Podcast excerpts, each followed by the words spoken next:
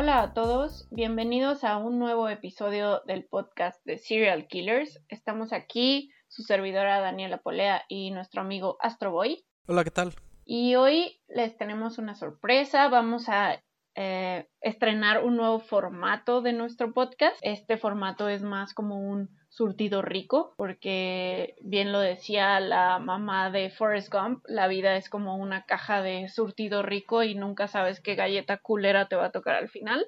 Entonces vamos a intentar nosotros hablar un poquito de pues lo que está de moda, series, películas y después hablaremos un poquito más de lo que se viene. Vamos a empezar este episodio hablando de la película Blonde. Se estrenó hace unas algunas semanas en la plataforma de Netflix. Esta película está dirigida por Andrew Dominic, a quien hemos visto en ya habíamos visto sus películas anteriores como El asesinato de Jesse James, Killing Them Softly, las dos protagonizadas por Brad Pitt y en esta ocasión esta película eh, retrata un poco de lo que fue la vida y las penas de nuestra amada Marilyn Monroe, que es en esta ocasión interpretada por la perfecta Ana de Armas. ¿Qué te pareció la película? Pues la verdad, este pues me pareció como una suave crema de fresa, ¿no? Galleta culera, culera. Creo que el director,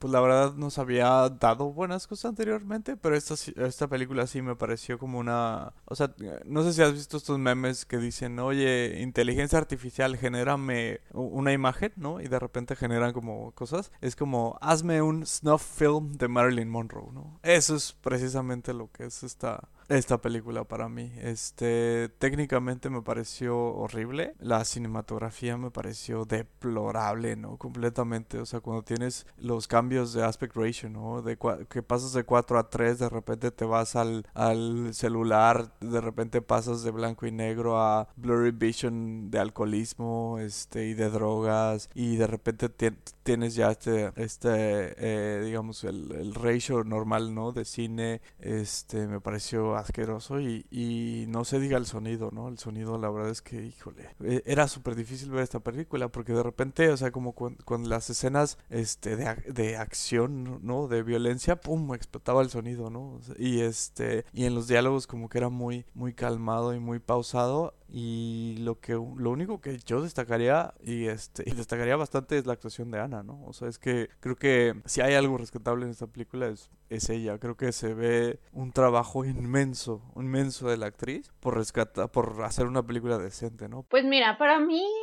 em, siento que sería más como esas galletitas de coco que o sea, no saben mal, pero tampoco son tu first choice, pero que si las chopeas en tu cafecito dices, meh, ¿no? O sea, para mí eso fue. O sea, no, no me pareció algo deplorable, o sea, no se me hizo eh, una, eh, o sea, hay muchos comentarios de que es antifeminista, que es este una falta de respeto a Marilyn Monroe. O sea, tú sabes que, que para mí Marilyn Monroe es como de las mujeres más perfectas que han existido en la historia de la humanidad, pero, o sea, siento que eh, ni siquiera termina de reflejar lo que seguramente vivió. O sea, todos los problemas, todo el maltrato, todo el acoso, todo el abuso. O sea, seguro fue esto y exponenciado a la décima potencia, ¿no? O sea, dado el, pues la industria, lo que sabemos, o sea que hasta la fecha sigue pasando y en, y en los años 50 pues más, ¿no? Entonces, o sea, a mí no me parece como una, una falta de respeto, eh, o sea, está basado en la novela de Joyce Carol que, o sea, yo no, no la he leído, pero dicen que, o sea, he leído comentarios que dicen que la película es como muy fiel al, al libro, a la novela, que a fin de cuentas es una novela, entonces mezcla un poco de la realidad y la ficción, ¿no? Entonces también hay que tener mucho eso en mente cuando, cuando ves la película. Y a mí, la, la verdad, la fotografía me gustó muchísimo.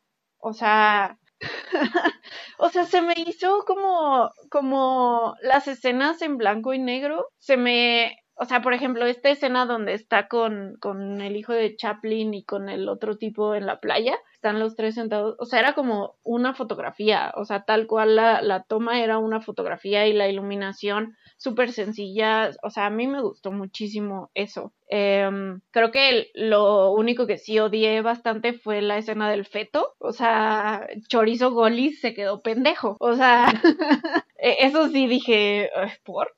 Pero bueno, o sea, en general, mm, o sea, sí está, se me hizo fuerte la película, porque pues, o sea, trata muchos temas pues complejos, complicados, este, sensibles, por así decirlo.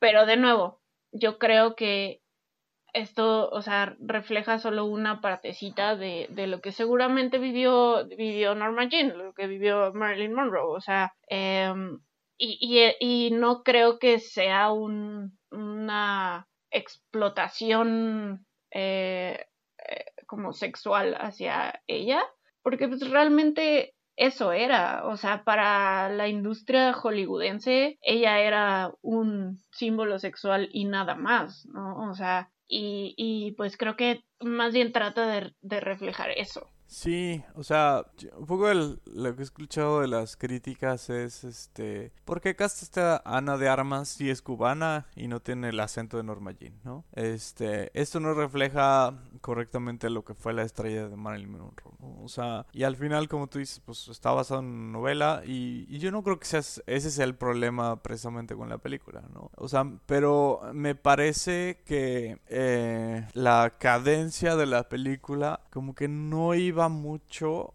con el tipo de tomas, eh, el tipo de escenas que a veces nos presentaron. O sea, creo que hay demasiados eh, desnudos que son innecesarios este en la peli o sea que son como que llegan a resultar hasta grotescos a mí me parece. O sea porque al final si te vas a comprometer a hacer una película un poco más oscura un poco más sabes como como dije no un poco más snuff yo creo que le tienes que echar toda la carne al asador. O sea es como vete no o sea vete haz una película de terror de Marilyn Monroe. Pero como que toca o sea como que de repente agarras escena, o sea, como, como si fueran películas de, de Hollywood antigua, ¿no? Como de los 30, en, en, las estas escenas como del papá, ¿no? Cuando aparece como en la nube, esto es muy, ¿no? De los 30, de los 40, o sea. Y de repente te vas a escenas como con GoPro, ¿no? O sea, amarrado a la cintura, ¿no? Cuando vas caminando y que se, se ve como todo el movimiento de la cara, o sea, como que la mezcla de escenas no me parece coherente con el storytelling que tiene esta película. Eso es, eso es como mi principal crítica. El personaje de Ana, pues la verdad, si es Marilyn Monroe, si es alguien más, pues al final creo que es un personaje ficticio, ¿no? Que no refleja a Marilyn Monroe. O sea, estoy plenamente consciente, ¿no? A diferencia de Elvis y de otras biopics que hemos visto, no trata precisamente de reflejar lo que fue todo Marilyn Monroe, sino un pequeño aspecto y, y un, digamos, una parte ficticia, ¿no? Las escenas del, como tú dices, del ultrasonido me parecieron innecesarias, ¿no? Creo que el mismo guion, la, misma actriz y el mismo casting general pudo haber sido como... Eh, o sea, como que todo pudo ser mucho mejor eh, si hubieras cambiado el tono de algunas escenas. O sea, eso, eso es para mí el principal fallo de esta película, me parece técnico, más que de concepción y más que de, de inclusive de casting, ¿no? El casting no, no me pareció, la verdad, nada, nada malo, este, pero creo que creo que sí hay mucha falla tanto del director como del cinefotógrafo en cuanto a, cómo cómo platicaste esta historia, ¿no? Cómo presentaste esta historia. Y, no sé, digo, ¿tú qué pensaste de, de la actuación de ella, no? O sea, ¿cómo la ves para para una, alguna posible premiación. O sea, a pesar de todas las críticas que vemos, ¿no? Creo que la película tiene como 5 puntos y algo en IMDB, ¿no? Este, no sé, ¿cómo, cómo la ves tú perfilada para, para algún posible Oscar? O sea, ¿crees que esto vaya a ser como un impedimento para continuar su carrera hacia el Oscar, digamos, hacia ser una gran actriz? Mm, no, o sea, yo creo que, que si, como dijiste, si hay algo que destacar es la actuación de, de Ana de Armas y, y, que se veía perfecta, o sea, de verdad se veía increíble, o sea, pero más allá de eso, creo que hizo una muy buena actuación eh, y, y, pues como, o sea, la forma de dirigir de, de este Andrew es como muy fijarse en los, o sea, muy close-ups y muy este, centrado en las emociones de los personajes y una cadencia como más eh, lenta y todo esto. Entonces creo que eso ayuda mucho a destacar la actuación de Ana de Armas y sus expresiones, sus, sus emociones y todo esto. Entonces, o sea, yo creo que sí lo hizo muy bien, pero siento que no es suficiente para llegar a un Oscar. Podría ser un globo de oro, o sea, nominada. No creo que gane. O sea, depende mucho, obvio, de, de quiénes más vayan a estar, pero no creo que llegue más allá. O sea, también porque es un es una película incómoda. Es una película incómoda de ver y aparte, pues, obvio, se meten con pues con JFK y, o sea, la escena de, de JFK es incomodísima, incomodísima. Y, y a fin de cuentas sí están sugiriendo pues que el gobierno la mató, ¿no? O sea, técnicamente. Entonces, eh, no creo que, la verdad no creo que la academia la tome mucho en cuenta. Sí, no, este, yo tampoco, pero, o sea, yo, yo creo que es un paso importante que dio Ana de Armas, porque pues cuando ya te consideran para una biopic es porque ya alcanzaste como cierto rango, ¿no? Cierto estatus en, Hollywood, entonces creo que la verdad le da mucha luz y mucha apertura hacia nuevos papeles, ¿no? Este, hacia nuevas cosas y creo que la verdad, como dije, lo, lo, lo que más me gustó de la película fue la actuación de ella, este, y pues sí, o sea, digo, y pues no podemos demeritar eh, el, como dije, el trabajo que, que, hizo y la preparación que tuvo que hacer para este papel, a pesar de, digamos, de todas las, de todas las cosas malas, ¿no? Que yo le veo en esta película. Este... Sí, y creo que, o sea, es técnicamente es como su primer protagónico, o sea, donde no la vemos de la novia de o la mujer guapa acompañante de James Bond, ¿no? O sea, creo, entonces creo que sí es como un paso importante en su carrera y ojalá que, que pues eso le abra más puertas, porque creo que, o sea, sí la considero una buena actriz. Sí, la verdad lo hizo, lo hizo bastante bien. ¿Qué calificación le das a Blonde? Siento que, mm, o sea, quizá estoy muy biased porque es Marilyn Monroe y porque es Ana de Armas, pero le voy a dar un 4.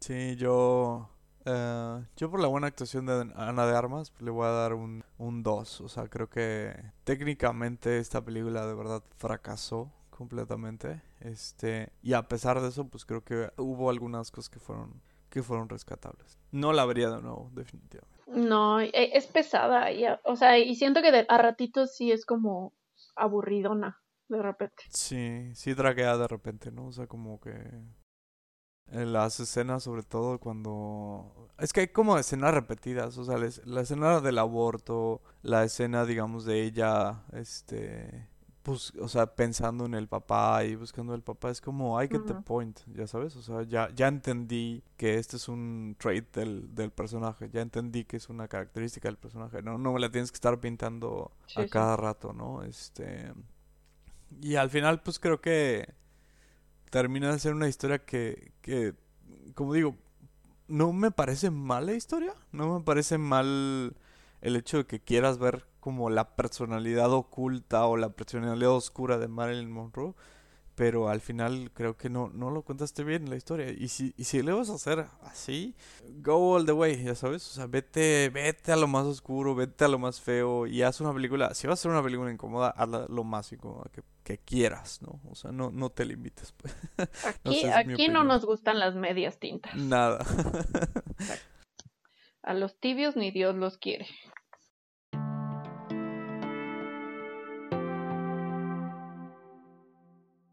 Bueno, nuestro siguiente tema a discusión es la serie Dahmer, que esta serie es, fue creada por nuestro, este, bueno, mi, mi relación más tóxica de la vida, de la cual todavía no me puedo salir, Ryan Murphy, y está acompañado por su amigo y, colaborador frecuente Ian Brennan, y protagonizada por otro, muy, otro actor muy, muy conocido y muy familiar para las producciones de Ryan Murphy, que es Evan Peters. Esta serie eh, también es una serie de Netflix que eh, habla sobre la vida y sobre los crímenes que cometió eh, Jeffrey Dahmer, el que es conocido como el monstruo de Milwaukee. ¿Qué te pareció la serie?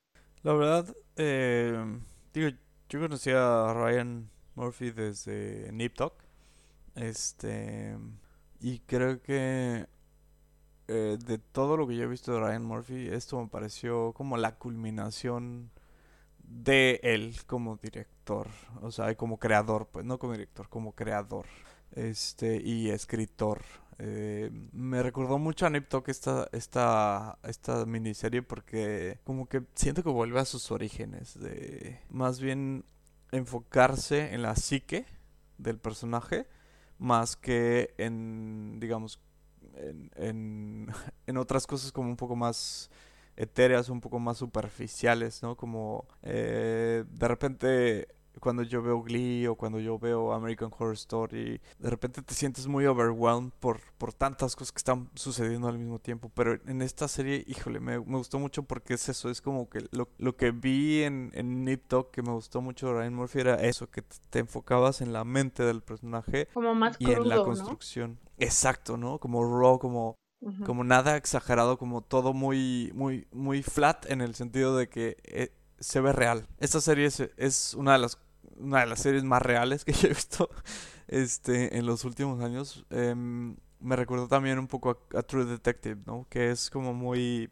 es una serie muy plana, pero que te, te digamos te hace sentir mucho, ¿no? Porque es como, es realmente es como ver un, eh, una escena en la vida real, ¿no? Como si estuviera pasando. O sea, me, me, gustó y este, y sobre todo el, eh, lo que más yo destacaría de esta serie es que eh, apunta mucho o exalta mucho la necesidad de ayudar a personas con trastornos mentales, ¿no? Yo creo que eso es el mensaje principal que nos deja esta serie, más allá del, del caníbal, más allá del el juicio, más allá de o sea, la figura de Jeffrey Dahmer, yo creo que lo que lo que más señala esta esta serie es como hay un problema de muy grave, ¿no? De, de salud mental, o sea, y siempre lo ha habido y e ignorarlo pues trae no solo consecuencias para, para ti mismo, sino para todas las personas ¿no? que te rodean.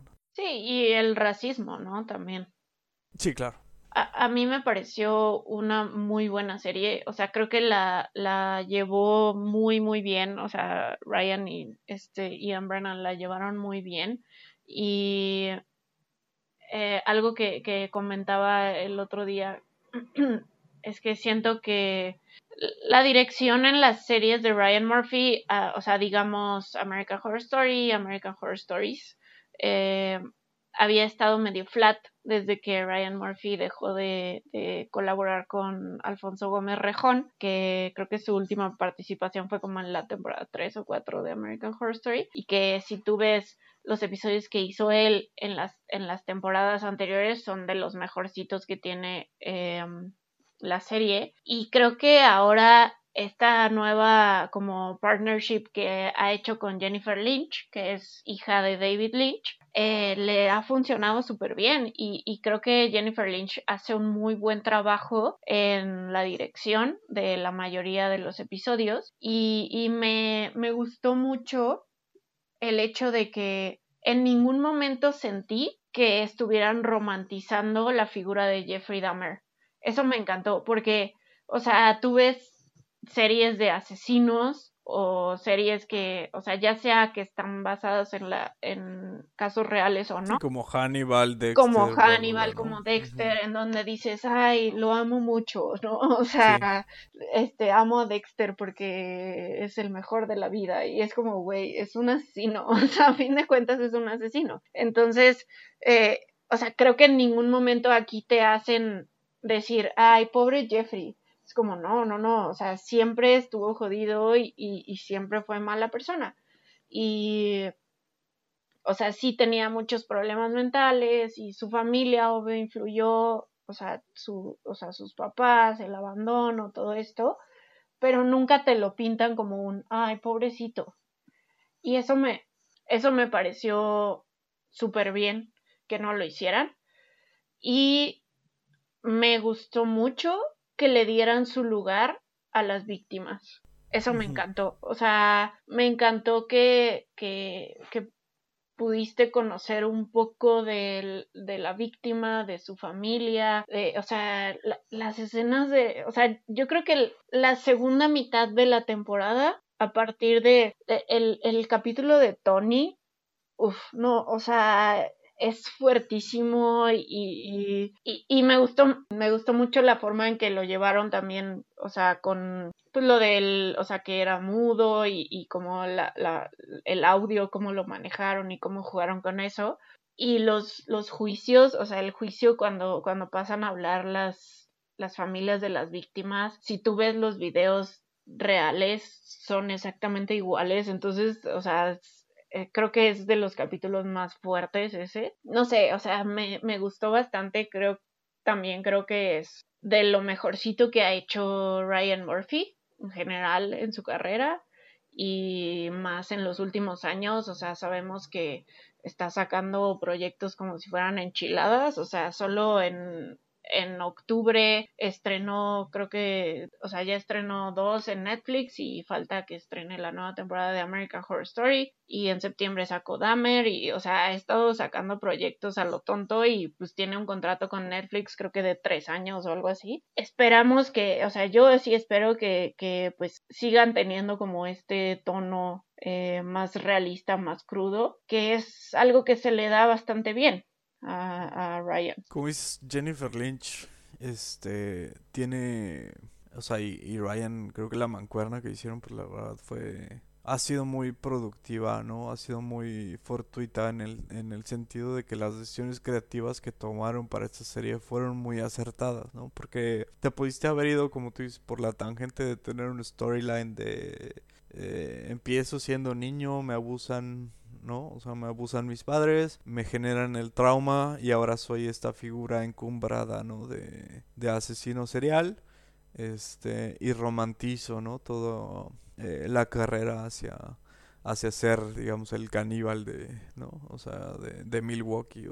Creo que, o sea, el, eh, uno de los aspectos que más me gustó fue el hecho de que, como tú dices, tenemos la visión desde diferentes personajes en la serie. Cuando empezó la serie y salió el personaje de Glenda, de este de la vecina, dije, "Híjole, este personaje no, o sea, puede que resulte muy cliché, ¿no? O sea, la primera vez que sale dices, ay, va a ser la vecina cliché, ya sabes, gritona que se está quedando. Pero luego le dan un twist muy importante, ¿no? Hacia ser, digamos, la defensora de las víctimas junto con el reverendo Jesse Jackson, ¿no? Que, que su inclusión me pareció también muy acertada. Este, eh, creo que, creo que o sea, verlo desde diferentes puntos de vista eh, es lo que hace o sea, bastante fuerte esta serie, ¿no?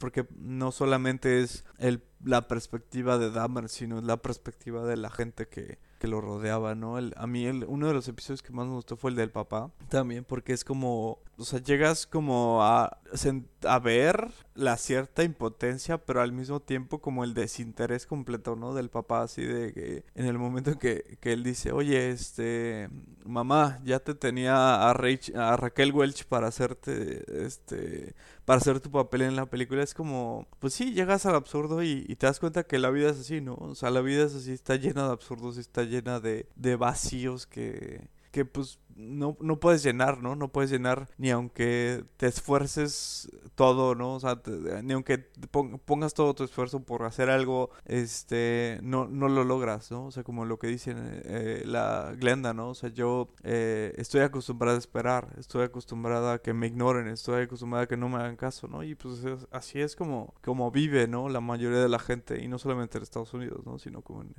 en todo el mundo, ¿no? Y es, es, es, es, a mí me pareció como una buena representación, no solamente de este caso, ¿no? Sino como de la sociedad, ¿no? En general, de cómo, cómo se destruye, este, a, y a razón de bien poquitas cosas, ¿no? O sea, de, este, como él decía, ¿no? como Dahmer decía, pues yo no lo hice por odios, yo lo hacía por, porque lo podía hacer, ¿no? Este, y es un mensaje como bien bien fuerte, ¿no? O sea, que como, o sea, al final una acción que pues probablemente para él no significaba nada, ¿no? Para todos los demás representaba como un signo de odio, un signo de racismo, un signo de, de destrucción, ¿no? Y de violencia y, y el impacto, ¿no? Que generó después este este asesino serial, ¿no? O sea, no sé, creo que son muchas cosas y, la verdad es que resumir todo eso en 10 episodios, este creo que es a mí por, por, eso yo pienso que es una de las mejores cosas que he visto de, de Ryan, ¿no? Sí, o sea, como dices, creo que la el incluir este personaje y darle como tanta importancia al personaje de la vecina, eh, creo que fue un como una clave a, para la serie, porque ahí te das cuenta de cómo, o sea, no solo el, o sea, lo que hacía o lo que hace una persona que mata a alguien afecta, o sea, no solo a su familia, a la familia de la víctima, sino a muchas personas, o sea, y a las personas que lo rodean, o sea, este momento en los que en el que lo desalojan, los desalojan de sus departamentos, solo porque pues ahí había habían cometido asesinatos, ¿no? Entonces es como, ah, bueno, o sea, ¿a cuántas familias en, en, realidad afectó? O sea, fue más de, de las 16 o 17 o no sé cuántas eh, víctimas tuvo al final, ¿no? O sea, entonces me, me gusta mucho que, que metan como pues todo ese contexto más allá de solo, ah, pues lo mató y ya, ¿no? O sea, y, y, y eh, lo metieron a la cárcel y tal. Y, y pues como dices, o sea, el hecho de los papás, o sea, cómo estaban tan desprendidos del hijo y, o sea, la mamá se va y lo deja y... E, es bien curioso, ¿no? Cómo, o sea, cómo afectaste más a Glenda, afectaste más a todas las familias que a tu propia familia, ¿no? O sea, es como la mamá, ¿no? Cuando es como, ay, vamos a donar el, cerebro a la ciencia, ¿no? Para que no pase esto otra vez. Es como, güey, o sea, qué tan desprendida tienes que estar, ¿no? De, de tu vida, de tu hijo. Sí, el papá que lo único que quería era hacer regalías del libro y, o sea, sí está cañón o sea, cuando, o sea, este, este, con, me encantó este contraste que meten de cuando le están dando el reconocimiento a los policías y que al mismo tiempo le están dando el reconocimiento a Glenda, o sea, es, es algo tan absurdo pero tan real. Creo que la serie está muy bien llevada. ¿Y qué te pareció la actuación de Evan? Creo que ha sido lo mejor que he visto de Evan. Este, digo, había leído algunas cosas, ¿no? Que, o sea, antes de ver la, la serie, que había estudiado los videos, había visto, digamos, como las entrevistas, ah, había analizado como todo lo que hizo Dahmer para meterse en el papel, pero la verdad es que, o sea, creo que hizo una representación perfecta de lo que quiso Ryan Murphy, de lo que quiso la directora y de lo que quiere el guion. O sea, creo que este es, es fidedigna, es completamente realista su actuación. O sea, le, le ves la, la personalidad borderline en la cara a Evan cuando está actuando. O sea, yo creo que eh, hace una actuación, me parece casi perfecta, ¿no? En cuanto a lo que querías representar y en cuanto a lo que querías mostrar nada exagerado, en ningún momento le ves este como un esfuerzo por ser eh, este monstruo violento, ¿no? Que, que pues, o sea, podías llegar a hacer eh, una actuación, digamos, como muy overwhelming, ¿no? Como digo, o sea, como muy fastuosa, como muy exagerada. Pero la verdad es que, o sea, lo ves y es como una persona real. O sea, a mí, a mí me gustó mucho eh, Evan. Creo que es una de las cosas que también yo destacaría, ¿no? Aparte del, del guion, destacaría la actuación de Evan como una de las mejores que le visto. Sí, coincido totalmente. Creo que sí ha, sí ha sido de las mejores actuaciones que he visto de Evan. O sea, creo que está muy acostumbrado a hacer estos papeles como de, de villano, de asesino, por pues por toda la experiencia que ya ha adquirido con tanta temporada de American Horror Story y que pues ha tenido personajes muy muy diversos. Eh, y pero sí creo que esto ha sido de lo mejor que ha hecho porque como dices o sea para él no era como algo malo lo que estaba haciendo, o sea, para él era como cómo funciona, o sea, es la, era la forma en la que funcionaba su cerebro y así lo ves. O sea, y en ningún momento él se ve como con una actitud de culpa o de, o sea, más bien es como que él no entendía por qué la gente reaccionaba de la manera que reaccionaba, ¿no? O sea, e, entonces creo que logra representar eso muy bien y o sea, digo, volvemos a lo mismo, es todo es a consecuencia pues de los problemas mentales que tenía Jeffrey Dahmer y, y, y creo que Evan definitivamente hizo una muy muy buena interpretación, o sea, no me sorprendería que lo consideraran para los globos o para los Emmys. ¿Qué calificación le das a Dahmer? Pues yo creo que um, yo creo que un 9. Sí, yo creo que un, yo creo que le daré un 9. Creo que es este una de las series más eh, no sé, que, que más mensajes a, mí en lo personal me ha dejado. Este, sin ser una serie, o sea, extravagante, sin ser una serie espectacular, la verdad es que sí, este, la narrativa que tiene me pareció impresionante. Creo que, creo que le dejaré un 9 a Dahmer. Sí, yo también le voy a dar un 9. Ah, me duele porque estoy harta de que Ryan Murphy me dé lo que quiero. Sí, de volver a caer en sus brazos. Pero mira, aquí estoy y ya estoy viendo también The Watcher porque no tengo llenadera. Y seguro voy a ver American Horror Story, entonces mira, ahí seguimos. Este, soy peor que Rihanna con Chris Brown. Pero bueno. Em, le voy a dar un 9, me gustó mucho.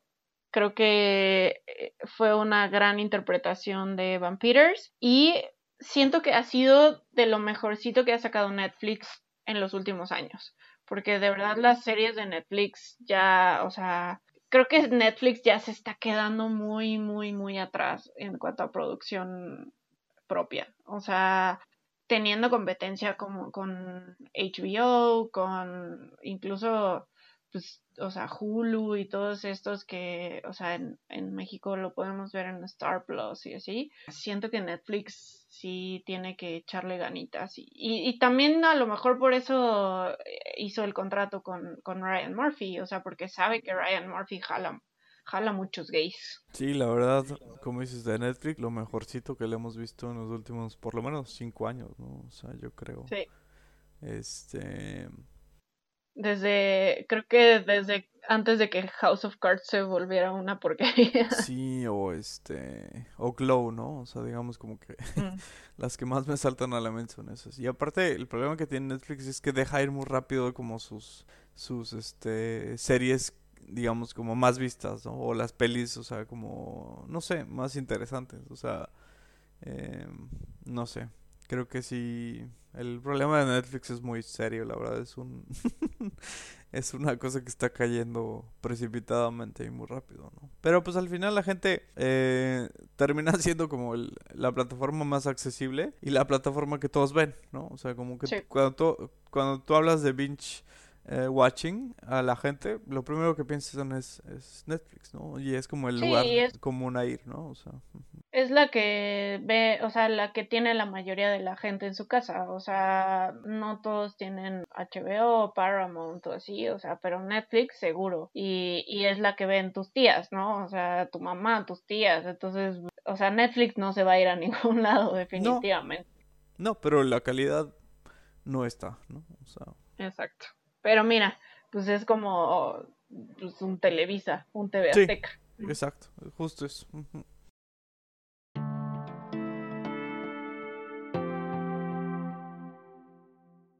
Y bueno, ahora vamos a hablar un poquito de lo que se viene. ¿Qué podemos esperar para los próximos meses, el próximo inicio de año? Eh, los trailers más interesantes que vimos en las últimas semanas, empezando con Bardo, Eh, falsa crónica de unas cuantas verdades. Esta es la nueva película de Alejandro González Iñárritu, que va a ser la película encargada de inaugurar en los próximos días el 20 Festival de Cine de Morelia Y pues, ¿qué podemos decir? ¿Qué podemos decir de este tráiler? Em, Bardo, more like Burdo, right? Eh, es como, como, como comentario de pasarela de, de RuPaul Drag Race. Michelle Visage. Este, pero sí. O sea, eh, o sea, digo, solo hemos visto el, el tráiler, no hemos visto todavía la película. La verdad no tengo ganas de verla.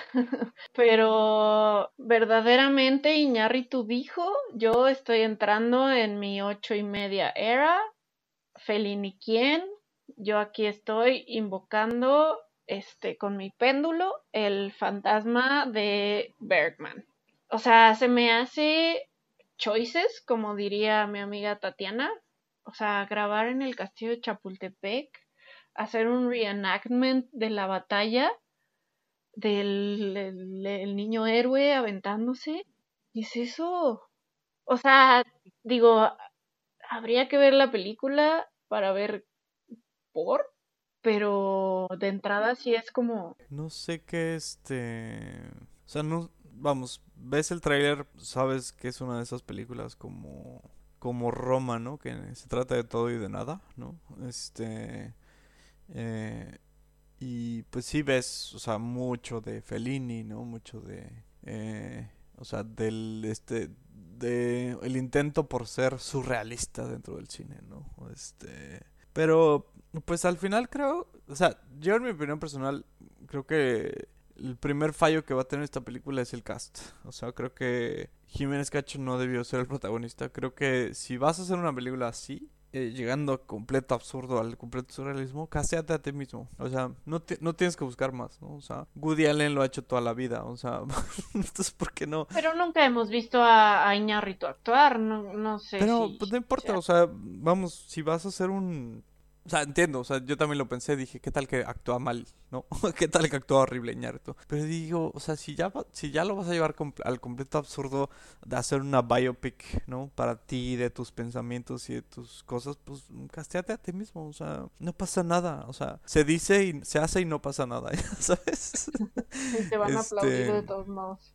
Creo que, creo que para mí ese va a ser el principal problema, que, este, sin saber nada de la historia, sin saber o sea, por qué está pasando. Creo que pues se nota a leguas que el personaje es completamente ñarrito y pues creo que pues si tienes a ñarrito disponible, castéalo.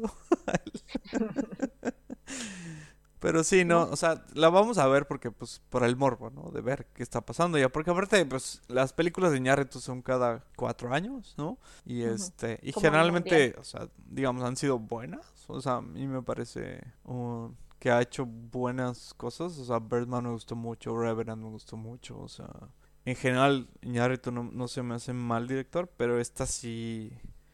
Eh, yo creo que sí va a ser su, su principal flaw que va a tener dentro de su historia. O sea, ¿sabes qué es lo que ya desde ahorita siento que voy a odiar? El praise que le van a hacer y que Daniela Michel va a decir hay un antes y un después del cine mexicano con. Así como dijo con Roma. O sea, porque le encanta andar ahí, este, de lame botas con, con los, con Iñárritu y Cuarón y, y bueno, a Memo todos lo queremos y, y está bien.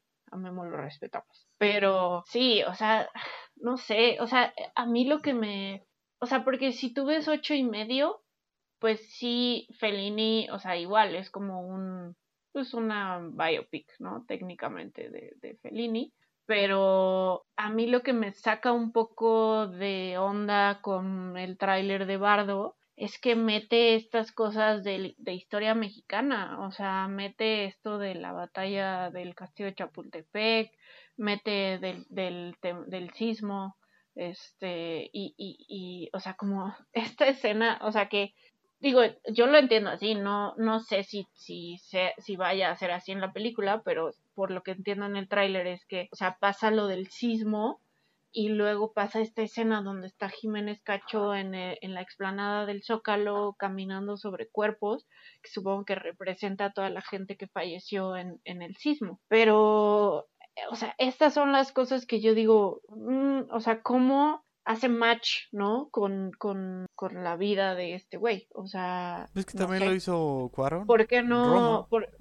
Sí, sí. O sea, tal cual, el sismo y lo de los, este, lo de los estudiantes. lo de los, sí, Tlatelolco. pues, pues, o sea, Iñárritu hubiera metido entonces que le bajó la novia a Luis Miguel. A ver, por ejemplo. Exacto. hubiera estado más interesante, pero... Pues a ver, digo, o sea, es muy pronto creo que para juzgarla, la, este, pero sí, yo creo que va a ser un miscast impresionantemente así. Este, y vamos a ver, o sea, como dices tú, como dijiste hace rato, o sea, no, no nos gustan medias tintas aquí, ¿no? O sea, si queremos ver algo valiente de Iñárritu, pues que se ponga las pilas, ¿no? Y que, que nos enseñe todo, ¿no? Todo lo absurdo que es, es su mente, ¿no? O sea, como que un poco quisiéramos todos que fueran Lars von Trier, ¿no? O sea, de tan atrevidos, ¿no? O sea, pero pues muchos se mantienen como en la línea de lo polite, ¿no? Y no sí, o sea, dame, dame, ajá, dame Lars von Trier, dame Gaspar Noé, o sea, llévalo al extremo. Pero es que justo siento que, o sea, y que también digo, o sea, entiendo entre comillas un poco la postura de los directores porque pues a fin de cuentas qué, qué consecuencias les ha traído, ¿no? A, a, a un Bontrier, a un Noé que pues no los consideran para premios, no los, o sea, ¿qué digo? Está mal que hagas cine pensando solo en el en el reconocimiento y en el praise, o sea, no, pero te gusta tener amigos ahí que te den dinero. Pues, claro.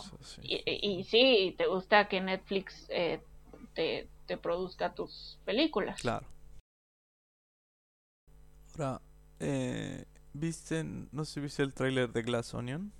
¿Sí? La nueva película de Netflix, que es una pseudo continuación, pseudo segunda parte de Knives Out. ¿Qué tal te pareció el tráiler? Estamos muy, muy Netflix hoy. Este. Sí. eh, pues. O sea, a mí Knives Out me parece una muy buena película, me parece una película inteligente creo que llevan la historia bastante bien. Entonces me emociona ver qué, qué tienen para esta segunda, eh, segunda historia, que pues por lo que entiendo el único personaje que, que se repite es el del detective, entonces es como pues como una un eh, caso totalmente nuevo, no tiene nada que ver con, con el caso anterior. Vamos a extrañar a Ana de Armas, es correcto, pero eh, pues creo que está bien. La, la neta, el cast se ve, o sea, pues Daniel Craig, Edward Norton, Kate Hudson, eh, Leslie Odom Jr., hasta eh, creo que Serena Williams va a salir, este, hasta Sondheim creo que va a salir, o sea, como un cameo. Entonces, pues, o sea, creo que Rian Johnson hace un buen trabajo como director y me emociona ver qué, qué nos trae para esta segunda entrega de Knives Out. Sí, a mí la verdad el papel de Daniel Craig, de Benoit Blanc, eh, me gustó mucho, ¿no? Knives Out. O sea, creo que es, es bastante divertido, es muy ligero. Este, el, el papel y el storytelling, ¿no? Que tuvo Knives Out. Yo creo que o sea, son como estos pequeños casos, o sea, como de misterio y eso, que pues hacen una película, creo que va a ser como refrescante, ¿no? O sea, no va a ser la película novedad al Oscar, no va a ser la película más profunda, no va a ser definitivamente la mejor actuación de, de Edward Norton, ¿no? Que nos ha dado en la vida, pero o sea, creo que es una película que, que son de esas pocas que quedan, ¿no? De que esto sirve para entretenerte y ya. Exactamente. o sea, sí. o sea, ¿qué queremos hacer con esto? Entretenerte, ganar un poquillo de dinero y ya estamos, o sea, y nos vamos para nuestra casa. O sea, creo que eso que se daba mucho en los 90, que ahora ya la verdad es que se ha perdido, ¿no? Bastante. Sí, exacto, no quiero cambiar tu forma de pensar, no quiero dar un mensaje, quiero, eh, o sea, hacer un statement político. Quiero darte una película para que la puedas ver el domingo en tu casa con tu familia y ya. Exacto.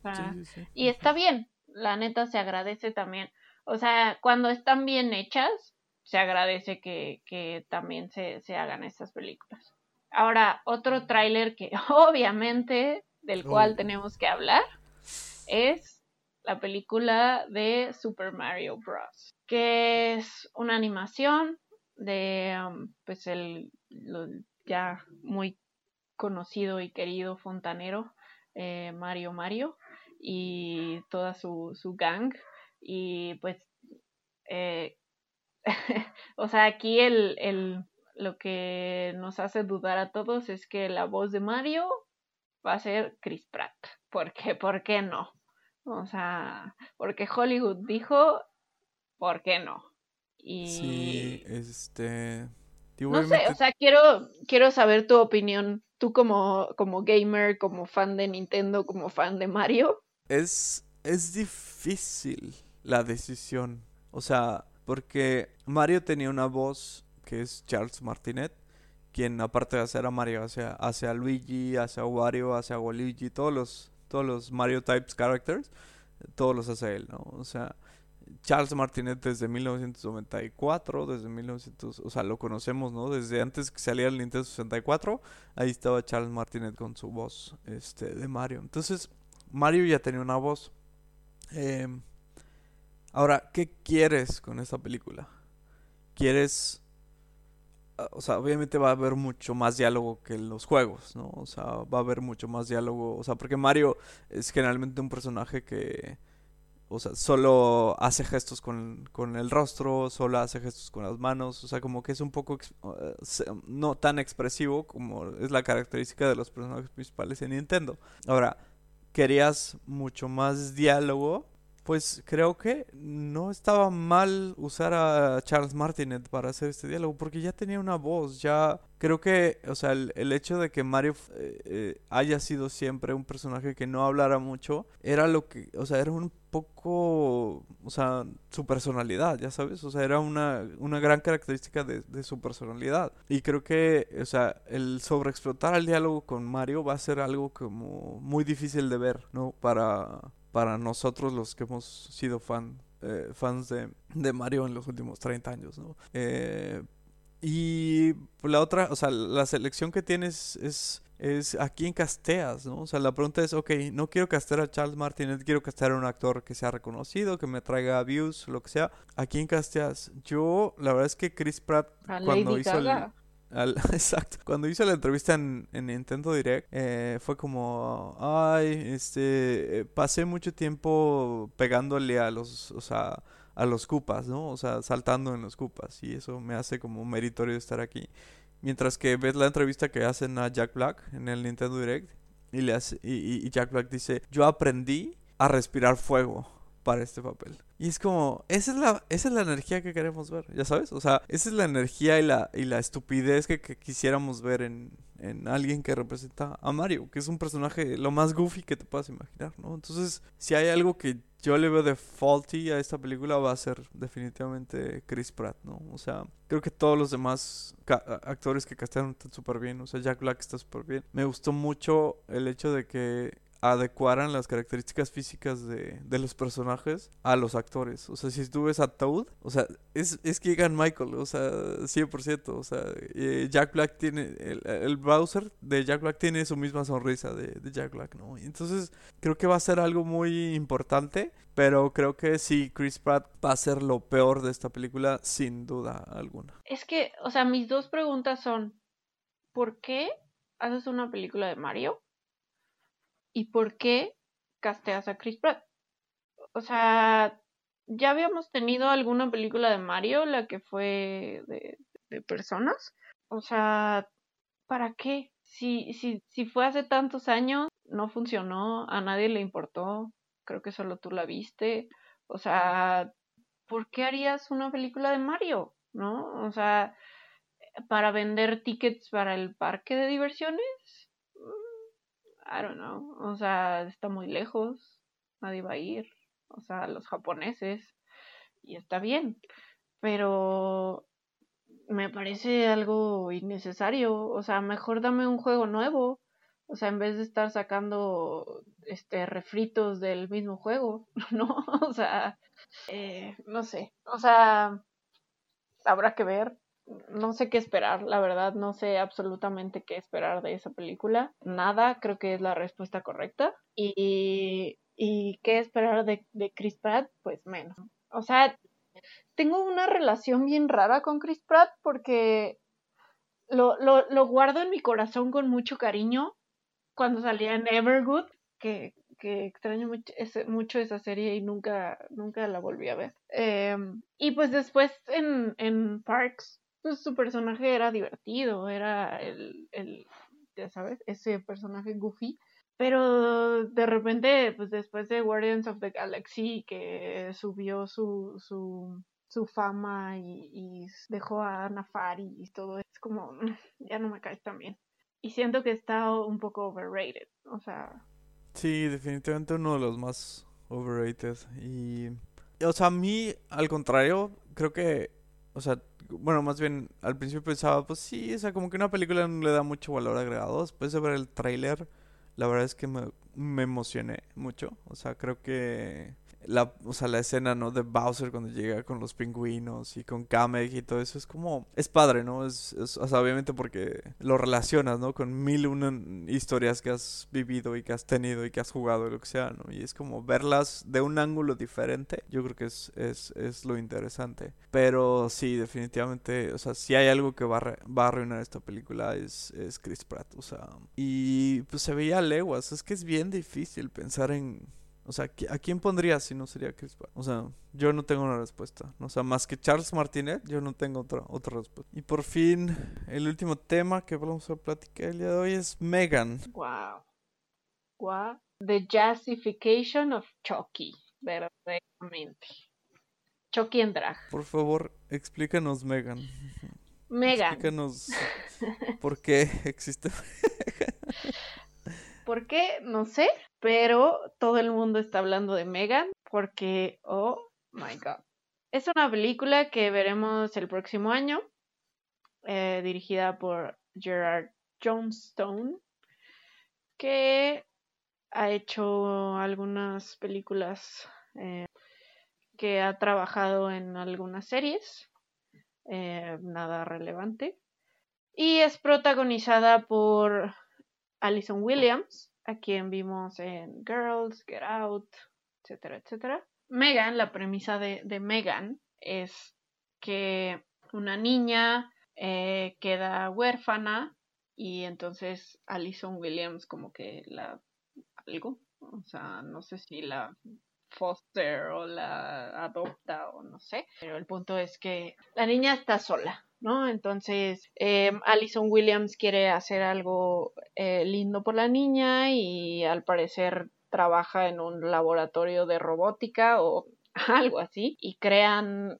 un robot que se llama Megan, que es como una niña también y que es va a ser acompañante de la niña, entonces es como este, pero es un robot de inteligencia artificial, muy inteligente, muy artificial y le dan la tarea de pues ser la compañía de la niña y de cuidarla. Las cosas se empiezan a complicar cuando Megan se hace más inteligente que artificial y empieza a matar gente, ¿no? Em, yo, o sea, yo como lo veo es un, una mezcla entre Terminator y Chucky. O sea, estás aquí para proteger como el Terminator y esa es tu única tarea y, y, y, pues matar gente como Chucky. Sí, que aparte esa es la premisa, ¿no? Que dicen el trailer. La tienes que defender de toda la violencia posible. Ajá, entonces, o sea, vemos esta escena donde un niño está como molestando a la niña y entonces, ¿qué hace Megan? Lo empuja a, un carro para que lo atropelle. O sea, te digo, es como, como Terminator, ¿no? O sea... Como el Terminator, el anticristo, no sé. Sí, o sea, Ajá, y, y es este producida por, por James Wan, que es este el productor de, de Annabelle y de todas estas. O sea, creo que lo, lo el, el hecho, o sea, la razón por la cual está todo el mundo está hablando del tráiler es porque una es súper absurdo y dos la mona sale bailando, bailando así de que está matando y bailando. Me gusta cuando se mueve así. Mueve las manos y las caderas y es como, güey, ¿por qué estoy viendo esto? ¿Qué significa todo esto? ¿Sabes quién la escribió? La misma persona que escribió Malignant. Por supuesto. O sea, no, no podíamos esperar otra cosa. O sea, si ya vimos una película de un feto no nacido que mata gente, pues ¿por qué no? ¿Por qué no? Ahora de un, de un cyborg, ¿no? Sí, pero pues digo, no esperamos mucho de esta peli más que ser como del de la misma, el mismo calibre de Morbo, ¿no? Que fue Annabelle, por ejemplo. Este, que al final te genera, eh, pues te va, o sea, si la gente hace cosplays de Annabelle, pues ¿por qué no hacer cosplays de Megan, ya sabes? O sea, y parafernalia de Megan, ¿no? Eso es lo que te genera, es como una, pues no sé, un producto cultural nuevo, o sea, y es como pues ahí está, ¿no? Para, y tendrá su, y seguramente tendrá mucho público, ¿no? Esa película. Es el, el, el Chucky de, de, la Gen Z, de la nueva generación. Pero me, me da gusto que, que Alison Williams siga en el camino del terror. Ay, sí, la amo yo, la amo mucho. La queremos. Aparte, o sea, siempre tiene cara como de de niña buena, ya sabes. Y verla como en el personaje es raro, ¿no? Como transicionar de girls a este a verla como de repente ya de mamá, ¿no? Dices, güey, ¿en qué momento? Sí. Sí, o, en el personaje de, de, de, Get Out, que creo que es, es de lo más destacable de esa película. Pero bueno, a ver qué, a ver qué nos trae Megan. Muy bien, pues hasta aquí llegamos con nuestro episodio de hoy, nuestro primer episodio de Surtido Rico. Esperamos que les haya gustado el nuevo formato. Recuerden que pueden buscarnos en nuestras redes sociales. Estamos como Serial Killers, cereal como el que se comen en las mañanas. Estamos en Facebook, estamos en Instagram como Sekillers-bajo y estamos en Twitter como arroba serialkillers-bajo. Un saludo y nos escuchamos pronto.